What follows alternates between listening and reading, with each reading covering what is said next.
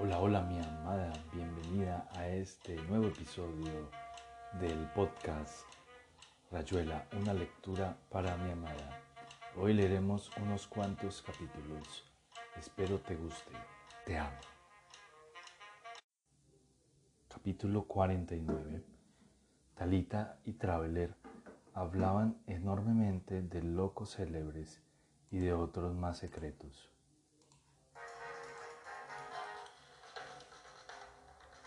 Ahora que Ferraguto se había decidido a comprar la clínica y cederle el circo con gato y todo a un tal Suárez Melián, les parecía, sobre todo a Talita, que el camino del circo a la clínica era una especie de paso adelante. Pero Traveler no veía muy clara la razón de ese optimismo.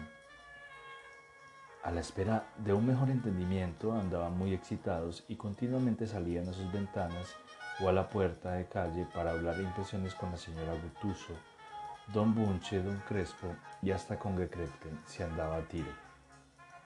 Lo malo era que en esos días se hablaba mucho de revolución, de que Campo de Mayo se iba a levantar, y a la gente eso le parecía mucho más importante que la adquisición de la clínica de las Tres Estrellas. Al final, Talita y Traveler se ponían a buscar un poco de normalidad en un manual de psiquiatría. Como de costumbre, cualquier cosa los excitaba. Y el día del pato, no se sabía por qué, las discusiones llegaban a un grado de violencia tal que 100 pesos se enloquecía en su jaula y don Crespo esperaba el paso de cualquier conocido para iniciar un movimiento de rotación con el índice de la mano izquierda, apoyado en la sien del mismo lado. En esas ocasiones espesas nubes de plumas de pato empezaban a salir por la ventana de la cocina y había un golpear de puertas y una dialéctica cerrada y sin cuartel que apenas cedía con el almuerzo, oportunidad en la cual el pato desaparecía hasta el último tegumento. A la hora del café, con caña mariposa, una tacita reconciliación los acercaba a textos venerados, a numerosos agotadísimos de unas revistas esotéricas, tesoros cosmológicos que se sentían necesitados de asimilar como una especie de preludio a la nueva vida. De piantados hablaba mucho, porque tanto Traveler como Oliveira habían condescendido a sacar los papeles viejos y exhibir parte de su colección de fenómenos, iniciada en común cuando incurrían en la bien olvidada facultad y proseguida luego por separado. El estudio de esos documentos les llevaba a sus buenas sobremesas y Talita había ganado el derecho a participación gracias a sus números de Renovigo, periódico revolucionario bilingüe, publicación mexicana en lengua hispanoamericana de la editorial Lumen y en la que un montón de locos trabajaban con resultados exaltantes. De Ferragut solo, solo tenían noticias cada tanto porque el rico ya estaba prácticamente en manos de Suárez Melián, el circo, pero parecía seguro que les entregarían la clínica hacia mediados de marzo. Una o dos veces Ferraguto se había aparecido por el circo para ver al gato calculista, del que evidentemente le iba a costar separarse.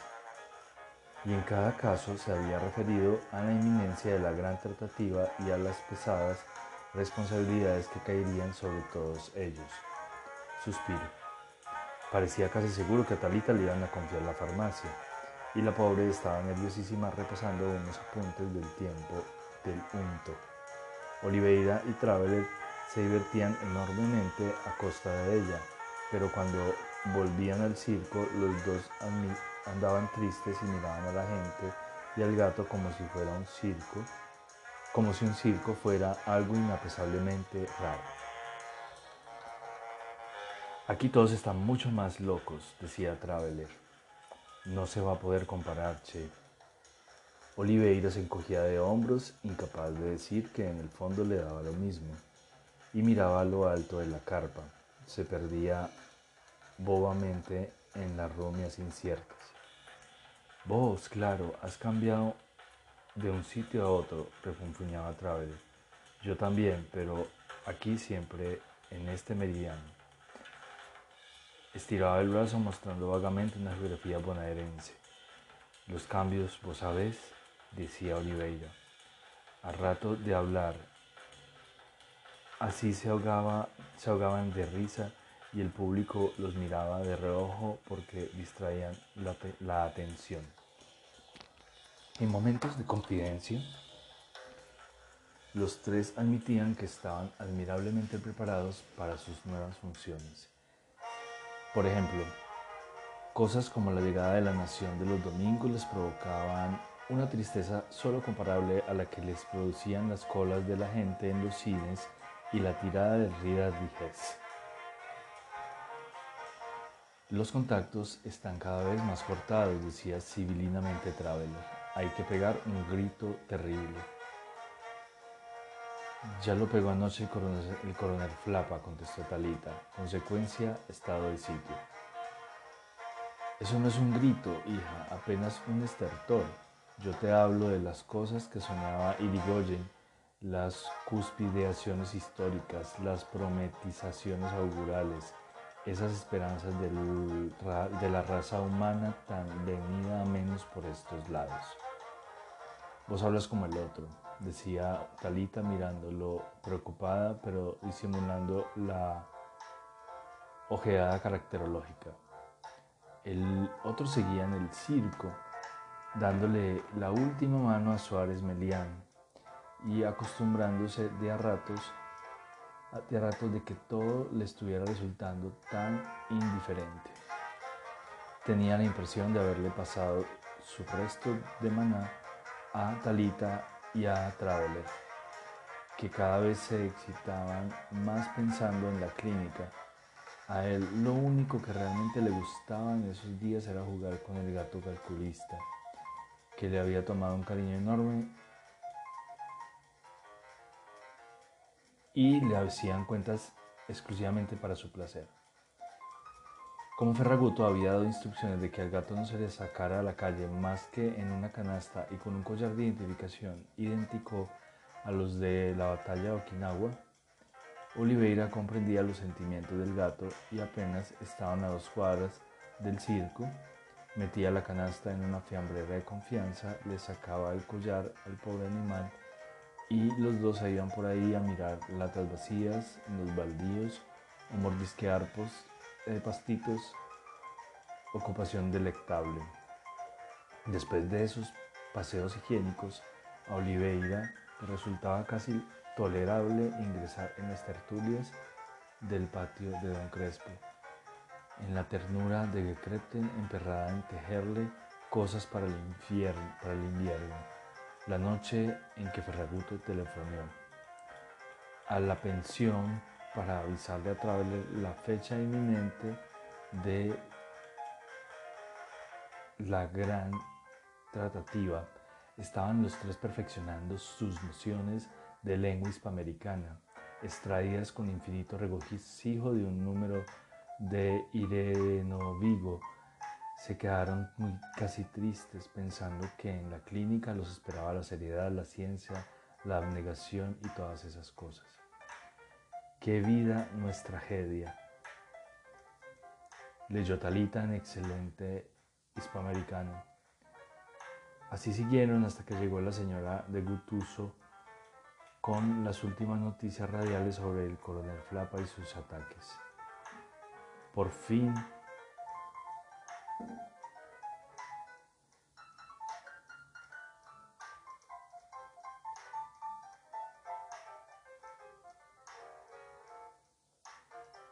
Por fin algo real y concreto que los dispersó enseguida para sorpresa de la informante, ebria de sentimiento patrio. Capítulo 50 De la parada del colectivo a la calle Trelles no había más que un paso, o sea, tres cuadras y pico. Ferraguto y la Cuca ya estaban con el administrador cuando llegaron Talita y Traveler. La gran tratativa ocurría en una sala del primer piso, con dos ventanas que daban al patio jardín donde se paseaban los enfermos y se veía subir y bajar un chorrito de agua en una fuente de Portland. Para llegar hasta la sala, Talita y Traveler habían tenido que recorrer varios pasillos y habitaciones de la planta baja, donde señoras y señores los habían interpelado en correcto castellano para mangarles la entrega benévola de uno que otro atado de cigarrillos. El enfermero que los acompañaba parecía encontrar ese, ese intermedio perfectamente natural y las circunstancias no favorecieron un primer interrogatorio de ambientación. Casi sin tabaco, llegaron a la casa de la gran tratativa donde Ferraguto les presentó al administrador con palabras vistosas. A la mitad de la lectura de un documento ininteligible, se apareció Oliveira y hubo de explicarle entre viseos y señas de truco que todo iba perfectamente y que nadie entendía gran cosa. Cuando Talita le susurró sucintamente su, su subida, Oliveira la miró extrañado porque él se había metido directamente en un zaguán que daba a una puerta. Esa, en cuanto al vire, estaba de negro riguroso. El calor que hacía era de los que englobaba más a fondo la voz de los locutores y que cada hora pasaban primero el parte meteorológico y segundo los desmentidos oficiales sobre el levantamiento del campo de mayo y las adustas intenciones del coronel Flapa. El administrador había interrumpido la lectura de del documento a las 6 menos 5 para encender su transmisor japonés y mantenerse, según afirmo, previo al pedido de disculpas. En contacto con los hechos. Frase que determinó en Oliveira la inmediata aplicación del gesto clásico de los que se han olvidado algo en el zaguán y que al fin y al cabo pensó el administrador tendría que admitir como otra forma de contacto con los hechos. Y a pesar de las miradas fulminantes de Traveler y Talita, se largó sala afuera por la primera ventana del sitio, en la primera ventana a tiro, y que no era la misma por la que había entrado. De un par de frases del documento había inferido que la clínica se componía de planta baja y cuatro pisos, más un pabellón en el fondo del patio jardín lo mejor sería darse una vuelta por el patio jardín si encontraba el camino, pero no hubo ocasión porque apenas había mandado cinco metros. Un hombre joven en mangas de camisa se le acercó sonriendo. Lo tomó de una mano y lo llevó balanceando el brazo como los chicos, hasta un corredor donde había no pocas puertas y algo debía ser la boca de un montacargas. La idea de conocer la clínica de la mano de un loco era sumamente agradable y lo primero que hizo Oliveira fue sacar cigarrillos para su compañero. Muchacho del aire inteligente que aceptó un pitillo y silbó satisfecho. Después resultó que era un enfermero y que Oliveira no era un loco, los malentendidos usuales son en esas cosas, en esos casos. El primero era barato y poco promisorio, pero entre piso y piso Oliveira y Remorino se hicieron amigos y la fotografía de la clínica se fue mostrando desde adentro, con anécdotas, feroces pudas contra el resto del personal y puestas en guardia de amigo a amigo. Estaban en el cuarto donde el doctor Ovejero guardaba sus cobayos y una foto de Mónica Vitti, cuando un muchacho visco apareció corriendo para decirle a Remorino que si ese señor que estaba con él era el señor Horacio Oliveira, ¿verdad? Con un suspiro, Oliveira bajó los pisos y volvió a la sala de la gran tratativa donde el, documento se arrastraba a su fin entre los rubores menopáusicos de la cuca Ferraguto y los bostezos desconsiderados de Traveler. Oliveira se quedó pensando en la silueta vestida con un pijama rosa que había entrevisto al doblar un codo del pasillo del tercer piso. Un hombre ya viejo que andaba pegado a la pared acariciando una paloma como dormida en su mano. Exactamente el momento en que la cuca Fernanda, que la cuca Ferraguto soltaba una especie de berrido. ¿Cómo que tienen que firmar el ok? Cállate querida, el juez, el juez, el señor quiere verificar. Está bien, claro, dijo Talita que siempre se había entendido bien con la cuca y la quería ayudar. El traspaso exige el consentimiento de los enfermos. Pero es una locura, dijo Cuca muy ad hoc. Mire señora, sigo, dijo el administrador tirándose del chaleco con la mano libre. Aquí los enfermos son muy especiales y la ley Méndez Delfino es la que es de lo más clara al respecto. Salvo 8 o 10 Julias familias ya han dado el ok. Los otros se han pasado la vida de loquero en loquero, si se me permite el término, y nadie responde por ellos. En ese caso, la ley faculta al administrador para que en los periodos lúcidos de estos sujetos los consulte sobre si están de acuerdo en la en que la clínica pase a un nuevo propietario. Aquí tiene los artículos marcados, mostrando, agregó mostrándole un libro encuadernado en rojo donde salían unas tiras de la razón quinta. Los lee y se acabó. He entendido, sí, he entendido bien. Ese trámite debería hacerse de inmediato. ¿Y para qué se cree que los he convocado? Usted como propietario a estos señores como siempre, a estos, señores como testigos vamos llamando a los enfermos y todo se resuelve esta misma tarde. La cuestión, dijo Traveler, es que los puntos estén en eso que usted llamó periodo lúcido. El administrador lo miró con lástima y tocó un timbre. Entró remorino de blusa, le quiñó el ojo a Oliveira y puso un enorme registro sobre una mesa.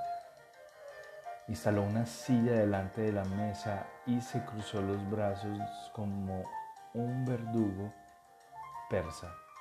Ferraguto, que se había apresurado a examinar el regimiento con aire desconcertado,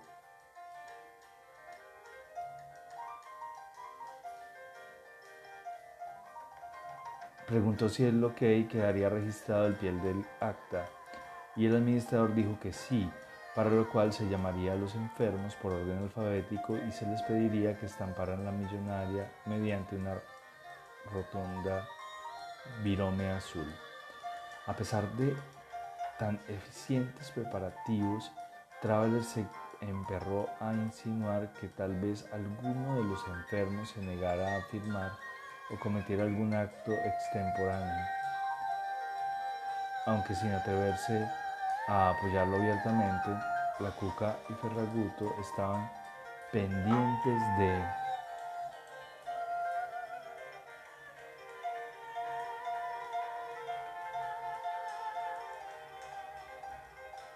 sus palabras.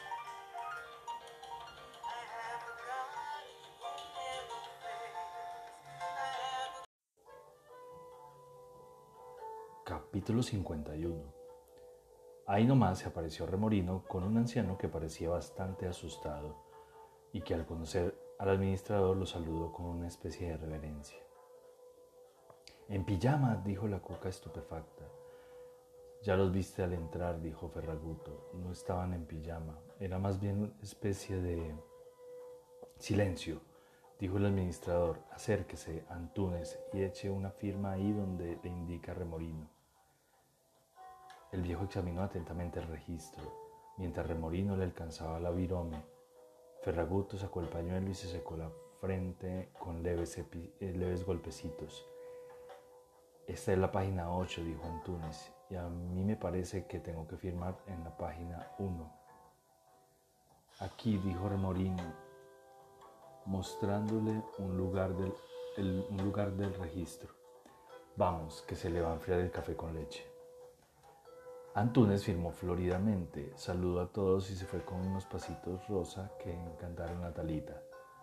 El segundo pijama era mucho más gordo y después de circunnavegar la mesita fue a darle la mano al administrador que la estrechó sin ganas y señaló registro con un gesto seco. Usted ya está enterrado, enterado, de modo que firme y vuélvase a su pieza. Mi pieza está sin barrer, dijo el pijama gordo. La cuca notó mentalmente la falta de higiene. Remorino trataba de poner la virome en la mano del pijama gordo que retrocedía lentamente.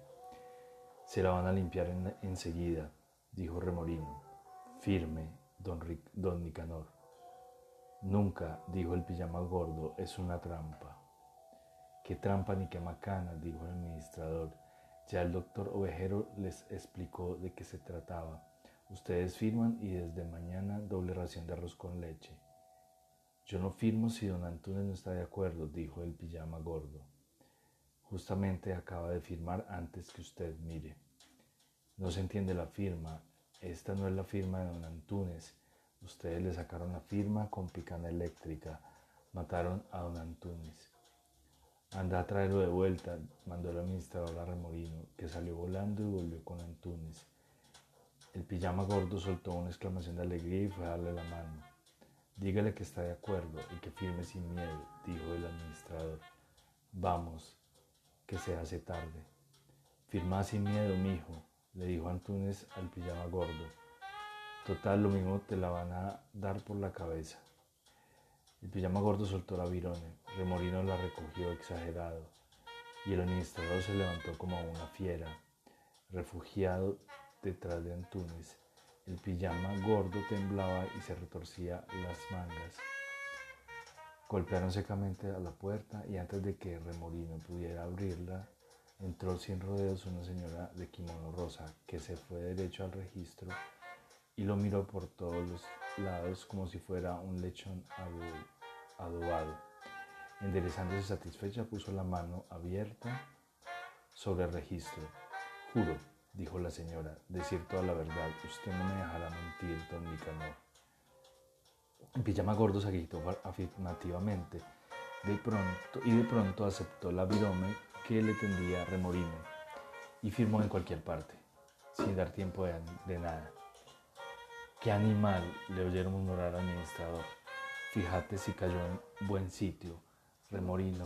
Menos mal. Y ahora usted, señora Sweet, ya que está aquí, márcale el sitio, remorino. Si no mejoran el ambiente social, no firmo nada, dijo la señora Switch.